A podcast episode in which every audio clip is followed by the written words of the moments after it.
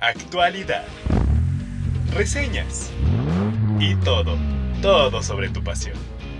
Abróchate el cinturón y sube el volumen. Bienvenido. Escuchas el podcast de Motor Pasión México.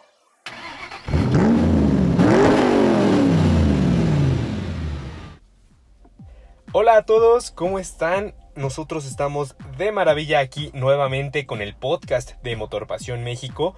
Hoy me acompañan Marcos. Hola amigos, ¿cómo están? Bienvenidos a esta nueva emisión del podcast de Motor Pasión México. También está con nosotros hoy Mau. Hola a todos, es un gustazo estar de nuevo aquí con ustedes, como ya dijo Marcos, en el podcast de Motor Pasión México y claro que vamos a tener otra edición llena de información. Yo soy Gerardo García y efectivamente, como dice Mau, hoy tenemos un montón de noticias, mucha polémica, mucho tema por el que nos han estado bombardeando en redes sociales, así que, pues, ¿por qué no empezamos, Marcos, con esto que, que nos cae como balde de agua fría en Ciudad de México? Exactamente, el día de ayer, como ya lo habíamos anunciado, se dieron a conocer las nuevas medidas en caso de contingencia para la Ciudad de México y el área metropolitana. Y no sé a ustedes, pero a mí me sonó un poco de pan con lo mismo. Eh, las autoridades, la, jefa de, la Ciudad de México, el gobierno de la Ciudad de México, declaró, dio a conocer esta, esta nueva fase, este nuevo plan, en el cual, bueno, pues lo primero que nos llama la atención es a nosotros como automovilistas, que eh, pues ya se integran también los hologramas 0 y doble 0 eh, en caso de contingencia. Pues sí, yo me uno justamente a la opinión de que es pan con lo mismo, porque a pesar de que el programa se llama Programa para Prevenir y Responder a las Contingencias Ambientales Atmosféricas, pues sinceramente no se ve que sea un programa que esté pensado en acatar y justamente tratar de evitar que lleguemos a estos niveles, sino es más como un programa reactivo, no sé cómo lo vean ustedes. Efectivamente, es, es eso, lo que esta ciudad yo creo que necesita es reducir sus emisiones contaminantes, apoyar el uso de bicicletas, de incluso autos verdes que pues contaminan pero contaminan menos. No sé, creo que están siendo más reactivos, como bien dices, de qué hacer en caso de y no evitar el caso de. Efectivamente, Gerardo. La cuestión aquí es eh, tomar las medidas. No sé ustedes, pero durante la contingencia que vivimos la semana anterior, en redes sociales estuvieron circulando un montón de imágenes, incluso de videos de trabajadores, por ejemplo, del gobierno que estaban realizando eh, tareas de pavimentación. Eh, muchas personas, muchos automovilistas nos compartieron imágenes del transporte público altamente contaminante, sobre todo en este lado del Estado de México.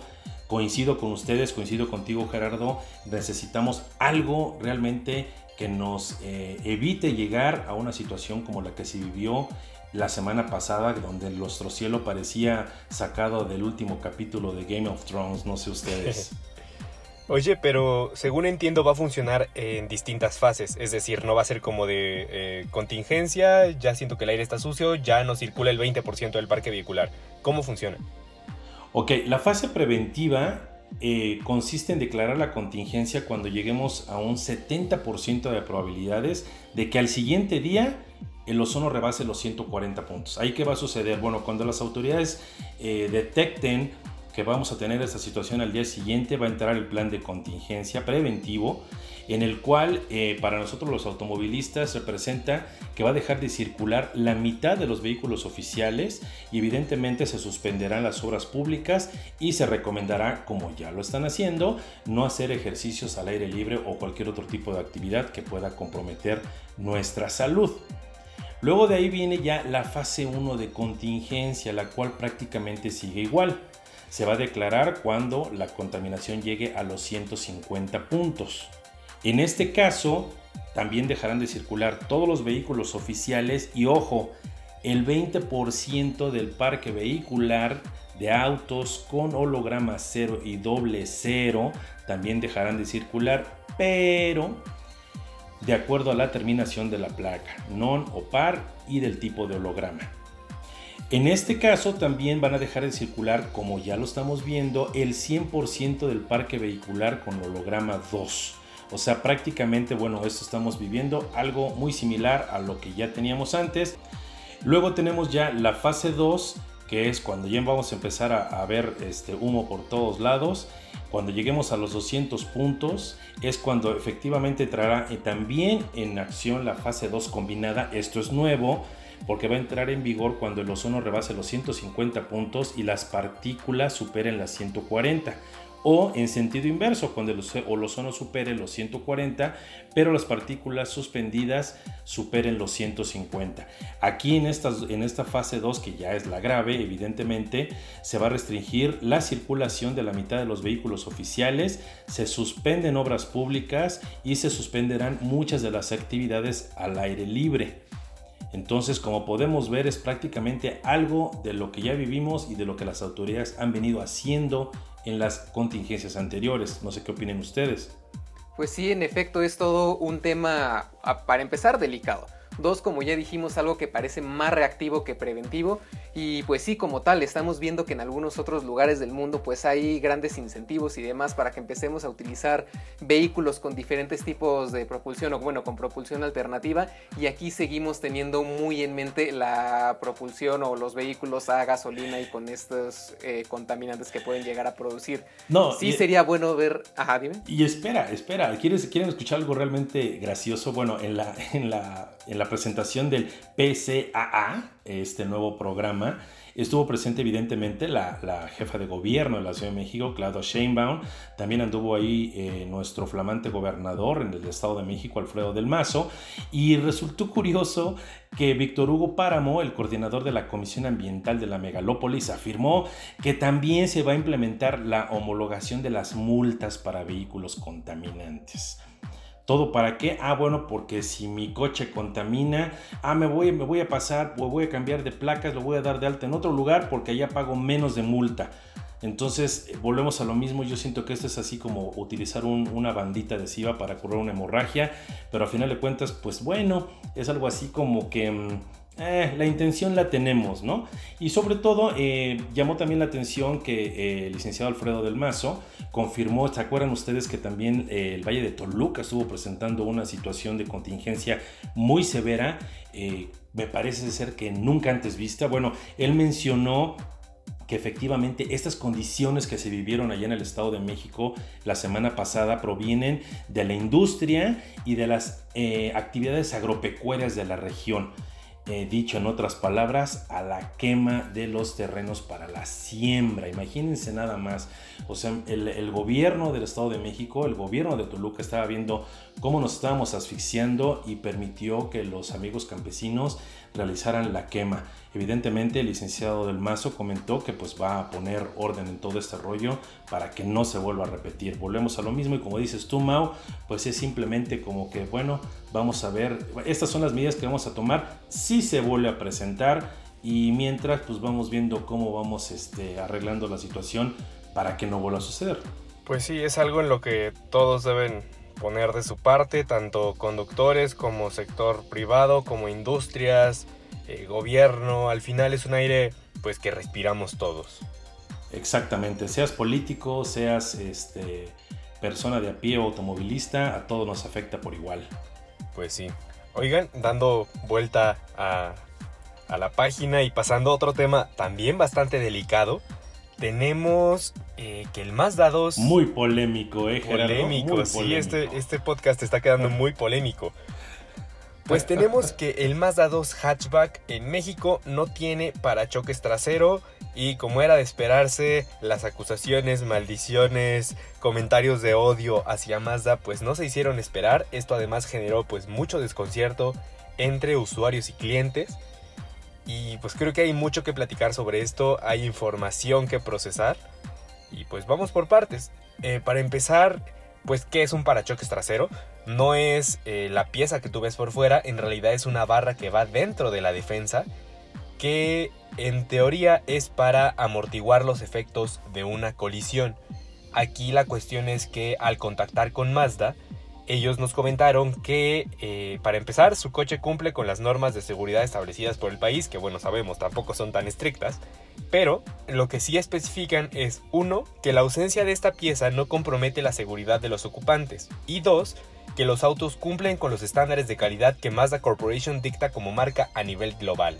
A ver, a ver, a ver, a ver, a ver, espérame, ya me perdí. Eh, yo alguna vez por ahí escuché que el parachoques es el alma de la defensa, ¿no? Ok, me queda bien claro que eso de alguna manera no compromete la seguridad de los ocupantes, pero a final de cuentas, pues sí podría poner como que en riesgo la integridad del auto, ¿no? Efectivamente, está esta creencia de que la barra que va tras barra de protección trasera es para pues mitigar los, los eh, efectos de un impacto hacia los ocupantes y no es del todo cierto. De hecho, si encontramos eh, cómo es que define un parachoques la National Highway and Traffic Safety Association de Estados Unidos. Encontramos que ellos no lo ven como un dispositivo de seguridad para pasajeros, lo ven como un dispositivo de protección a las piezas del auto. Es decir, eh, tener esta barra en el auto no va a hacer que vayas más o menos seguro en el coche, sino que en caso, por ejemplo, de, un choque por alcance, eh, sea más fácil repararlo. Que en México se da mucho, ¿no, Mau?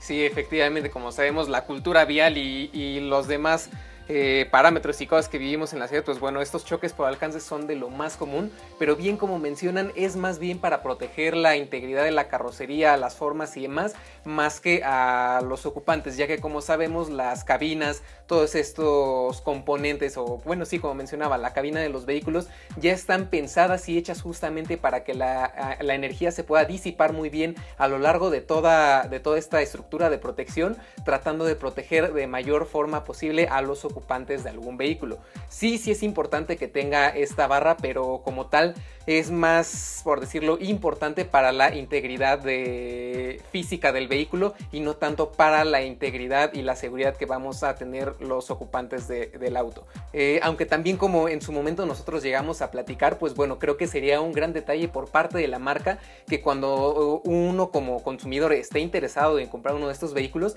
se le especifique o si a lo mejor el vendedor no te lo dice, pues al menos en uno de estos tantos brochures de los folletitos que encontramos en la agencia, pues al menos en el apartado de, accesorios o opcionales que le puedes agregar a tu coche, esté especificado que puedes agregar esa parte eh, si, bueno, tú lo deseas, pagar el extra para que tu coche lo tenga y tener este pequeño nivel extra de protección.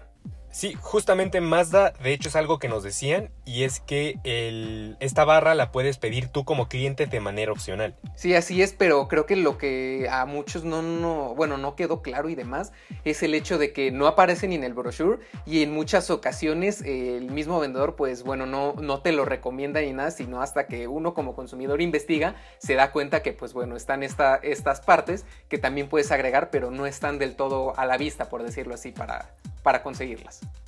O te das cuenta hasta que estás en un, en un congestionamiento y la persona de atrás viene tuiteando, eh, se arranca, no se da cuenta y se estampa eh, atrás de tu flamante Mazda 2. Eh, te sume un poco la defensa, llegas al taller y resulta que, ay joven, ¿qué cree? Pues va a salir más cara la compostura porque su coche no traía el parachoques. Algo que me llama la atención, Gerardo, es, ok, esta característica, entrecomillado, es eh, exclusiva de los Mazda de México o es algo a nivel mundial? No sabemos si se trata solo de México o si algunos otros países tampoco tengan esta pieza, lo que sí es cierto es que hay países donde el Mazda 2 sí incluye el parachoques trasero.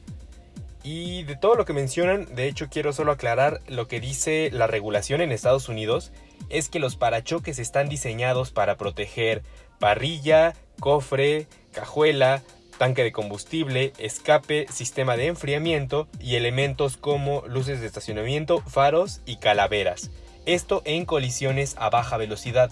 Es decir, el parachoques solo resulta útil, uno, para proteger el coche y dos, en impactos de baja velocidad. De hecho, eh, justo estábamos revisando y hay modelos que ni siquiera lo incluyen ni ni en México, ni en China, ni en Japón, ni en Rusia, ni en Europa, ni en Estados Unidos, porque pues no compromete la estructura y como tal la norma no lo exige. Realmente quien lo exige a veces son las aseguradoras, precisamente pues para que no les salga tan caro reparar un coche. Y ya siendo un poquito más, más geeks, más curiosos, me metí a ver eh, la estructura, el diagrama de la estructura del Volvo S90 que digo, estamos hablando de un Volvo, de una marca que realmente no escatima en seguridad. Y no alcanzo a encontrar realmente si tiene parachoques trasero o no, porque el diagrama muestra el coche de enfrente. pero sí muestra los distintos tipos de metal que se utilizan para construir toda la estructura y el parachoques delantero, a diferencia del resto de la carrocería, es de aluminio, es decir, tenemos la célula de pasajeros de acero de ultra alta resistencia, otras piezas de alta o muy alta resistencia, pero el parachoques es de aluminio porque precisamente no es una pieza estructural que proteja a los ocupantes, sino simplemente pues evita que se dañe eh, los componentes importantes del auto en una colisión lenta. Sí, pues son, este, son estos pequeños detalles, ¿no? Como dijimos, y teniendo ya muy en claro que esto no es parte completamente esencial para la estructura, podemos encontrar, y justamente como nos decía Gerardo, que hay vehículos a nivel mundial que incluso eh, se fabrican en algunos mercados para muchísimos otros de todo, el globo que justamente no cuentan con estas partes. Platicábamos ya que por ejemplo el Suzuki Swift, tanto que se vende en México, en Japón, en Europa y demás, no cuenta con esta, con esta pieza y tiene calificaciones muy buenas en pruebas de impacto. También ya lo mencionabas con este Volvo S90 y pues bueno, son estos detalles que simplemente eh, no solamente para Mazda, sino para todas las marcas que se encuentran en nuestro mercado y en todos los mercados del mundo, pues tener un poco más de cuidado y en contar estos detalles a los consumidores para evitar situaciones de este tipo, ¿no creen? Me queda clarísimo. Sí, yo creo que aquí eh, la situación es que Mazda no está actuando con dolo, eso es muy claro, es evidente. Simplemente es algo que es una especie como de omisión. Tienes razón, Mau. Yo creo que la situación es que la marca debe, eh, tanto Mazda como todas las demás, deben de únicamente decir, ¿saben qué? Este coche no tiene parachoques por esas razones no hace falta, no compromete la seguridad de los ocupantes, entonces no hay ningún problema, pero simplemente que lo especifiquen y si como en este caso lo van a ofrecer como un accesorio opcional, pues simplemente que se lo digan al cliente, es como aquellos coches famosísimos este, que estuvieron en boca de todos hace algún tiempo, que se vendían sin bolsas o te las ofrecían como bolsas de aire como equipo opcional. Bueno, ya en uno queda y en nuestro bolsillo queda aceptar ese cargo o no, pero sí que la marca te lo diga. Pues bueno, pasando al siguiente tema, justo estos días se presentó también la nueva generación del Altima, es la sexta generación del sedán mediano de la firma japonesa. Se presentó en Estados Unidos el año pasado, llega a nuestro país hasta ahora, pero creo que lo hace con una propuesta bastante interesante, empezando por el diseño. Si el nuevo Altima definitivamente ya necesitaba, ya le urgía un cambio generacional. Recuerdo que en los últimos meses de, 2018 me tocó manejar el Midnight Edition y pues sí seguía siendo un coche cómodo, amplio, con un buen nivel de equipamiento, pero ya había zonas en las que de verdad ya se sentía un poco viejo. Y pues bueno, ahora tenemos una evolución del diseño del vehículo, el cual va a ser llamado el V-Motion 2.0, que sí es una especie de, de progresión sobre lo que ya habíamos visto antes manteniendo detalles esenciales como ya sabemos, la parrilla en forma de V, algunos rasgos un poco más afilados y menos alargados, por decirlo de alguna forma, en los faros y en sí podría decirse que una imagen un poco más elegante, algo que también se va a trasladar al interior donde por fin vamos a encontrar algunos materiales que se ven de muchísima mejor calidad, pues bueno, para encajar más con el tipo de vehículo, el segmento y también para poner un poco en aprietos a sus rivales como el Honda Accord y el Mazda 6 en sus diferentes versiones. ¿Ustedes qué opinan o cómo ven este vehículo? Y aparte, no se te olvide también poner en aprietos a su mismo hermano mayor, el Máxima. Yo ya lo veo muy cercano al Máxima. ¿eh? La verdad es que el diseño, los acabados, por lo menos lo que se ve en las fotos, se aprecia de muchísima calidad. Yo creo que también va a poner en aprietos a su hermano mayor. No sé qué opinas tú, Gerardo. Me parece, sobre todo el diseño, sí está como bastante bastante máxima. Yo creo que sí están bien, bien marcadas las diferencias, sobre todo por dimensiones y tipo de motor. Pero no dudo que haya quien diga entre un Altima y un Máxima, pues me quedo el Altima porque pues, realmente convence. Ahora, en términos de motores, para nuestro país llegan dos, eh, dos opciones. Para las dos versiones de entrada tenemos el mismo motor de la generación pasada, aunque con 80% de piezas nuevas. Es un bloque de 2.5 litros de 181 caballos y de 180 libras pie. El tope de gama llega con una de las joyas de ingeniería de nuestros días, es el motor turbo de compresión variable de 2 litros, que como muchas otras marcas te dicen tiene consumo de 4 cilindros y prestaciones de V6. Bueno, sí, pero en este caso tenemos un sistema que según la presión del acelerador el coche va a variar la compresión, es decir, va a tener un esquema de compresión que te eh, permita ahorrar combustible cuando no estás oprimiendo mucho el acelerador o va a cambiar la compresión para exprimir al máximo las prestaciones del vehículo. Entonces es como tener un 2 en 1, un coche enfocado al ahorro o al desempeño. Desarrolla 248 caballos de fuerza, 280 libras-pie y tanto este como el otro motor van con transmisión automática CBT, que yo sé, no, quizás no es la mejor opción para, pues, para divertirse al volante, pero bueno, es lo que ofrece la marca. Y la verdad, por 580 mil pesos, un motor turbo de 2.0 litros 248 en un Nissan Altima, a mí se me hace una excelente opción. Sí, creo que el equipamiento es lo más interesante de este auto. Desde la versión de entrada, que cuesta 455 mil pesos, tienes una cantidad suficiente de equipamiento, pero bueno, por lo menos ya estás en el segmento de los medianos. A mí el que me parece más interesante es el Altima Advance, la versión intermedia que cuesta 521 mil pesos. Ya tienes algunos elementos de lujo como sonido Bose de nueve bocinas, espejo retrovisor electrocromático, asiento del conductor con ajuste eléctrico, es un coche bastante completo, sobre todo desde la perspectiva de asistencias de conducción enfocadas a la seguridad. Nissan en sus modelos de gama alta ha apostado mucho por eso. Y en el caso de este Altima intermedio ya tenemos control de velocidad crucero adaptativo, monitor de punto ciego, alerta de tráfico cruzado trasero, alerta de atención del conductor, alerta de colisión frontal, freno autónomo de emergencia y el tope de gama suma además asistente de mantenimiento de carril, eh, detección de peatones, asistente de luces altas y cámara de visión de 360 grados. Muy buena opción, sobre todo para tratarse de la versión intermedia, una lista de equipamiento muy completa yo siento que Nissan está haciendo muy bien las cosas y da gusto que las marcas sigan volteando la mirada hacia los sedanes. No todo en la vida, señores, son SUV y crossovers. También habemos muchos fans de los coupés y de los sedanes como los que está haciendo Nissan. Y la verdad, un aplauso para ellos. Sí, definitivamente han estado poniendo, o más bien manteniendo el dedo en el renglón con los sedanes a pesar de toda esta moda que tenemos de, los SUV actualmente y, como dice Marcos es muy bueno, muy interesante y se aplaude que sigan manteniendo esta pues esta pequeña tradición dentro de la industria automotriz con autos de ese tipo. Y ahora solamente nos falta que lo tengamos nosotros para poderlo manejar y ver qué también se, se defiende frente a rivales como el Mazda 6 Signature o los demás, las demás versiones que pues bueno han sido vehículos bastante atractivos y que tienen buenos puntos fuertes y también a uno de los que ha sido muy premiado contra el Honda Accord, como ya mencionábamos hace algunos momentos. Efectivamente, pues esto que mencionan justo de sedanes contra SUVs, que además Nissan este año tiene mucha renovación de sedanes, pues se le estuve preguntando a Mayra González, que es presidenta y directora general de Nissan durante el lanzamiento del Altima 2019. Entonces, vamos a escuchar la entrevista. Bueno amigos, y como parte del lanzamiento de la nueva generación de Altima, tenemos aquí con nosotros a Mayra, que es presidenta y directora general de Nissan. ¿Cómo estás Mayra? Pues muy bien, muy emocionada, muchas gracias. Qué bueno. Pues vamos directo con algunas preguntitas que teníamos preparadas. Claro la primera es, eh, ¿por qué apostar por los sedanes como Altima?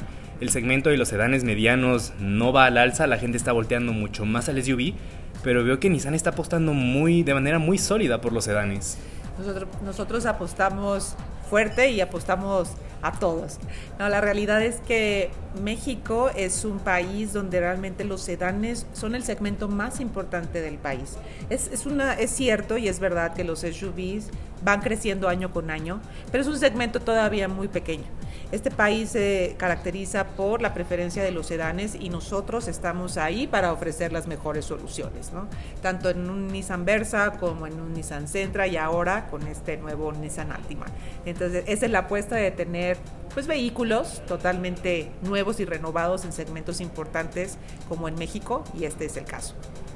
Perfecto. Ahora, de cara al segmento en concreto de los medianos, es un segmento que no aporta tanto volumen. ¿Por qué es importante estar en esta categoría? Pues es importante, imagínate, porque es la sexta generación. Ya vamos en una sexta generación y esto te habla de la aceptación que ha tenido el vehículo, no solo en México, sino que también es el sedán más vendido de Norteamérica.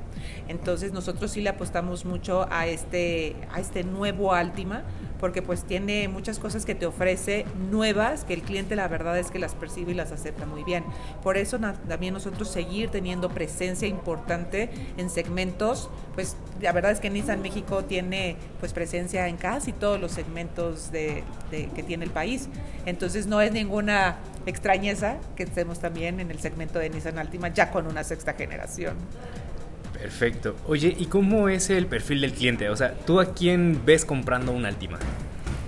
Pues yo puedo ver a cualquier persona que le guste el estilo, ¿no? Que le guste el performance, porque Nissan Altima siempre ha sido la referencia para la marca de estas dos cosas, pero que también le guste la tecnología, que la pueda integrar a su vida para hacerla más sencilla y que le guste tomar el control, ¿no? Sentir que toma el control. Y por eso ese, ese es la parte del eslogan de este nuevo Altima, ¿no? Toma el control. Justo ahora que mencionas, bueno, la parte del perfil, recuerdo alguna vez alguien de Nissan en Norteamérica decía que, bueno, es que tenemos una concepción, por lo menos los jóvenes, de que los sedanes son como muy para señores. Pero alguien en Nissan también dijo que va a llegar la época en la que los sedanes los vamos a ver los jóvenes como coches para jóvenes. Y yo veo al Altima muy fresco, entonces no sé como qué rango de edad tienen así en el blanco con este coche. Pues yo creo que es cualquier persona que se sienta lo suficientemente joven o experto para manejar un auto de esos. Altima es un es el vehículo rebelde de, de, la familia, por así decirlo, por todo lo que ofrece, por lo renovado que es, por lo nuevo, por lo fresco, por lo que ves en el diseño, en la integración de la tecnología, en la motorización. Eh, déjame platicarte que este vehículo tiene un motor bien especial.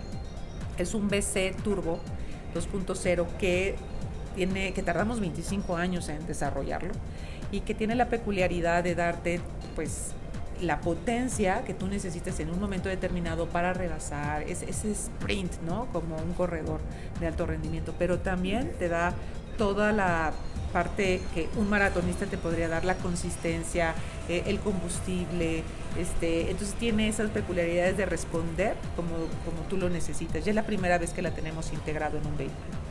Ok, sí, de hecho, al momento del lanzamiento vi que tenían este motor, pero también dije, hoy quizás no lo veamos en México porque pues muchas veces por temas de costos. Y veo que lo lograron ajustar y eso me lleva a la siguiente pregunta y es cómo decidieron la configuración para nuestro país, es decir, cómo decidieron equilibrar tecnología, desempeño, qué, qué se tiene en cuenta al configurar un vehículo específicamente para México. Pues yo creo que más que para México, la marca tiene una visión global que se llama Nissan Intelligent Mobility. Esta visión es una visión de cero accidentes y de cero emisiones, donde la tecnología juega un papel súper importante. Y este vehículo sí se adaptó, pero, pero contiene 11 tecnologías semiautónomas, tiene este tipo de, de motorización, tiene este diseño que no está peleado con el mercado mexicano.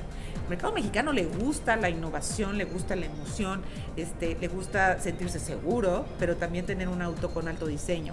Entonces, ¿cómo lo adecuamos? Yo creo que las tendencias te van marcando. Estados Unidos inició con este vehículo, pero en México Altima ha sido un auto muy querido, muy querido. Y ahora que tiene para mucho que ofrecer, la verdad es que estamos este, entusiasmados de la respuesta que va a tener la gente con esta nueva generación.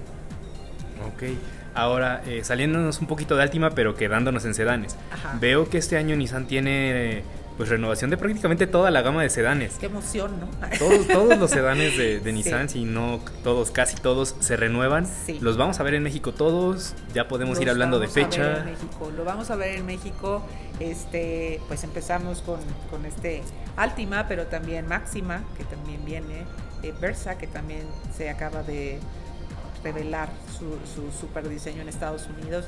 Claro que vienen, ¿no? Este, lo van a ver, ustedes lo van a ver. No te puedo decir las fechas, pero tú lo vas a, tú lo vas a ir viendo. Estamos súper emocionados. Viene una nueva era de Nissan muy emocionante y sobre todo dando respuesta a todos nuestros clientes que nos han preferido por más de 10 años que cumplimos este mes de liderazgo consecutivo en México.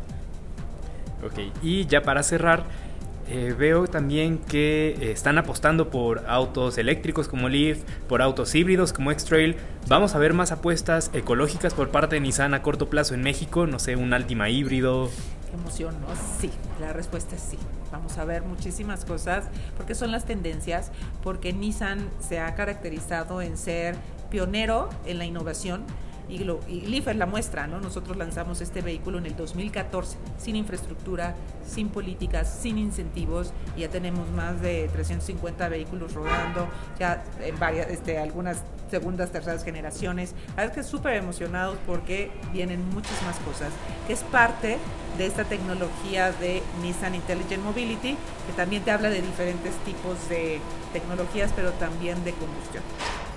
Perfecto, Mayra. Pues muchísimas gracias por este tiempo y pues el mejor de los éxitos con esta nueva era. Ah, pues muchísimas gracias y quédate a disfrutar y toma el control. gracias. Pues bien, siguiendo con la agenda de estos días con noticias bastante frescas, Latin NCAP anuncia nuevos resultados para su fase de 2019. Estas noticias de Latin Cup que pone a temblar a todas las armadoras y, que todos nosotros los, los los entusiastas de los automóviles, nos pone a comer las uñas para ver ahora quién fue la víctima. Platícanos un poco más, Gerardo.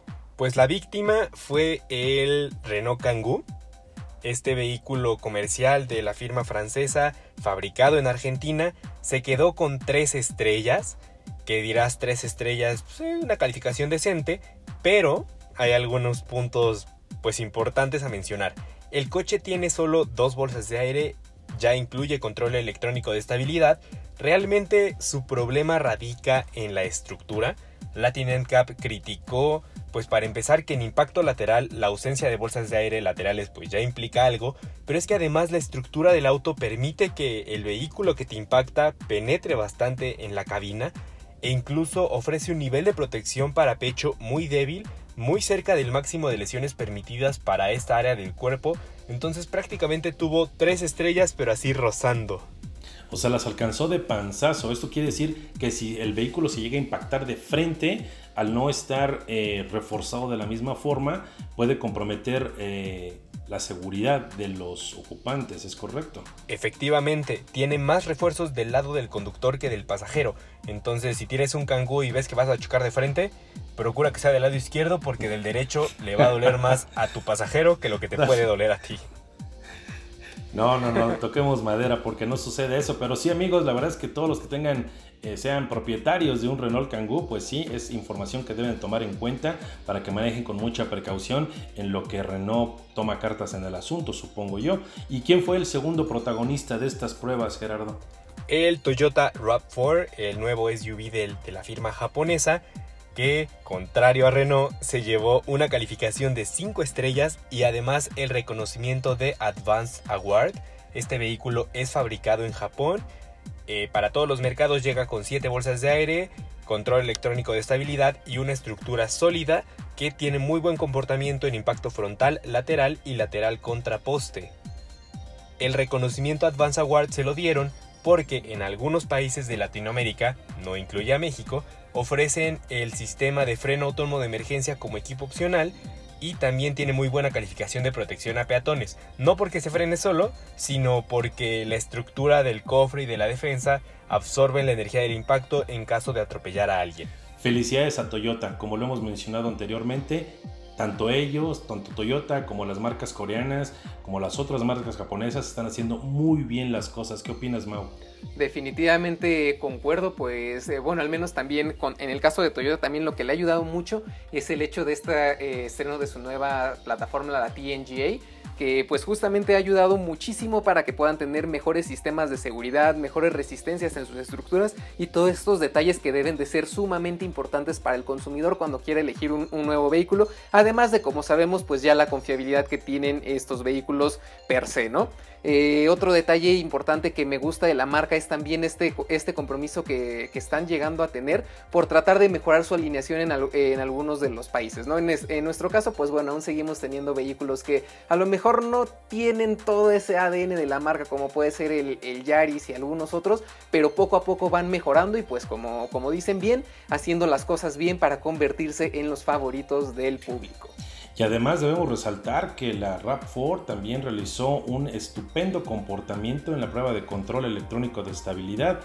Y muy importante además en, vehículos pues que son altos, que pues tienen el centro de gravedad alto. No sé cómo hay marcas que siguen vendiendo SUV sin control electrónico de estabilidad, pero bueno, al cliente lo que pida, ¿no? Exactamente. Una vez más, felicidades Toyota, ahora sí, la verdad es que te llevas todos los laureles en esta nueva emisión del podcast de Motorpasión México. Pues sí, pasando a noticias de esas que no dan mucho gusto contar, eh, Nicky Lauda se nos fue. Sí, hombre, la verdad es que fue una de las noticias que conmocionó el ámbito deportivo, el ámbito eh, automotriz deportivo a nivel mundial. Nicky Lauda, una verdadera leyenda de las pistas, principalmente, bueno, muchos de nuestros lectores eh, son jóvenes, son millennials, son generación Z, posiblemente no alcanzaron a vivir las, las hazañas de Lauda en las pistas, pero bueno, él fue una figura muy importante en la década de los 70s y los 80s conocido porque era un piloto muy tenaz, cuidaba muchísimo la puesta a punto de sus coches, era muy atrevido como muchos otros pilotos de la F1 y también muy reconocido por su lamentable accidente, aquel que lo desfiguró precisamente en el infierno verde allá en Nürburgring durante una, una competencia, sufrió un aparatoso choque, las llamas envolvieron el vehículo y él salió muy dañado, salió desfigurado. Un punto a llamar la atención, algo muy sobresaliente que habla del compromiso que tenía Lauda con la F1 y con sus fans y con la escudería, fue que tan solo un mes después de aquel accidente que para muchos hubiera sido devastador e incluso mortal, él regresó a las pistas, se volvió a montar en el monoplaza, siguió compitiendo y quedó a un solo punto de su rival acérrimo, James Hunt. La verdad es que Nicky Lauda fue una auténtica leyenda como tantos otros, como Ayrton Senna, como Michael Schumacher. De hecho, de que me déjenme comentarles, él fue eh, cuando se convirtió Nicky Lauda en el asesor de la escudería Ferrari, él fue gracias a él Schumacher, Michael Schumacher, fue fichado por la casa del cabalino rampante. No sé si ustedes lo sabían sí son detalles que eh, algunos personajes, pues bueno, tienen muy marcados y que definitivamente, como ya mencionábamos, sí fue toda una leyenda de la Fórmula 1 y su trabajo no solamente terminó ahí como asesor de Ferrari, sino siguió en activo durante muchos años más, viajando con el Gran Circo por todo el mundo y también teniendo trabajos con otras de las marcas más importantes. El último, pues justamente fue Mercedes-Benz, donde también fungió como asesor deportivo de, la marca y que pues bueno, también le resultó eh, tan bien como para que la marca se llevara los, los campeonatos de los últimos años con ya como ya sabemos con Lewis Hamilton y también con Nico Rosberg. Entonces podemos decir que tanto dentro de la pista como fuera de ella fue un personaje altamente exitoso y como dijimos, pues bueno, también súper tenaz, perdón, para poder eh, sobrellevar todos estos incidentes con los que tuvo que vivir durante su carrera. Oye, y un, triunfador en toda la extensión de la palabra. No sé si ustedes sabían que fuera de las pistas, fuera de los autos, él fundó su línea de aviación, la Charter Lauda Air un trabajo que lo mantuvo ocupado hasta los últimos días de su vida. Sí, definitivamente estaba muy diversificado y pues bueno, una persona que era sumamente activa y que pues por hacer cosas no paraba, aunque hace algunos años, si mal no recuerdo, también había tenido algunos problemas de salud en el que incluso tuvo que recibir un trasplante y pues bueno, el señor como un roble completamente fuerte y en activo tratando de apoyar en lo que se pudiera dentro de lo que eh, más amaba, pues el deporte motor, ¿no? Claro, la verdad es que fue un hombre legendario, una auténtica leyenda. E incluso las marcas ayer, las marcas automotrices le rindieron un sentido homenaje colocando eh, su, su, firma, me parece, en sus autos. Y bueno, para todos ustedes amigos que, que, ya con esta plática están sintiendo como que el gusanito de saber quién era Ricky Lauda, los invito también a que busquen, no sé si todavía está en Netflix, pero andaba, anda por ahí una película que se llama Rush, Pasión y Gloria, titulada en México. Eh, en esta película, dirigida por Ron Howard, a quien seguramente también ubican por películas como la de Cocoon, eh, bueno, él hizo esta película allá en el 2013 y narra precisamente la vida de Nicky Lauda desde sus orígenes, sobre su pista, sobre su carrera en la pista, perdón, y hace un énfasis muy especial en esta relación, en esta rivalidad que tenía con James Hunt. La verdad es que búsquenla, vale mucho la pena, al igual que muchas otras eh, cintas inspiradas en héroes de la Fórmula 1. Rush, Pasión y Gloria, búsquenla en Amazon Prime, búsquenla en Netflix, pero la verdad no se la pierdan, vale la pena para que conozcan el detrás de este gran piloto de Ferrari, tricampeón, tricampeón de la Fórmula 1 que lamentablemente pues ya se nos adelantó en el camino. Y que como sí, como mencionamos en sus papeles activos, como dices, dos veces campeón del mundo con Ferrari, una vez con McLaren, también estuvo corriendo para Alfa Romeo en sus últimos años como equipo en la, en la Fórmula 1 y también eh, tuvo que ver con el equipo Jaguar que incluso lo estuvo dirigiendo antes de que se convirtiera en el famoso Red Bull. Entonces, este sí, muy activo, muy interesante todo lo, todo lo que hizo en la Fórmula 1 y claro que sí, súper esa película, la verdad es una de mis favoritas, la he visto muchísimas veces y siempre hay detallitos que descubres cuando estás viendo algo de esta temática. Así que hagan, hagan un poco este hagan un poco la vista gorda porque es Chris Hemsworth el que el personaje, bueno, el actor que da vida a Nicky Lauda, muy buen papel también por cierto. Eh, hagan, omitan algunas cuestiones ahí medio raras porque al final de cuentas es una película realizada en Hollywood, pero como dice Mau, vale mucho la pena. Cualquier película inspirada en la Fórmula 1 y en el deporte motor que puedan ver en cualquier plataforma de streaming vale muchísimo la pena. Chequenla, véanla, no se la pierdan para que conozcan más de esta leyenda de las pistas. ¿Tú ya la viste, por cierto, Gerardo? No, no la he visto, pero ya me la apunté. Mientras hablabas la metí a la lista de reproducción de Netflix. vale mucho la pena, la verdad.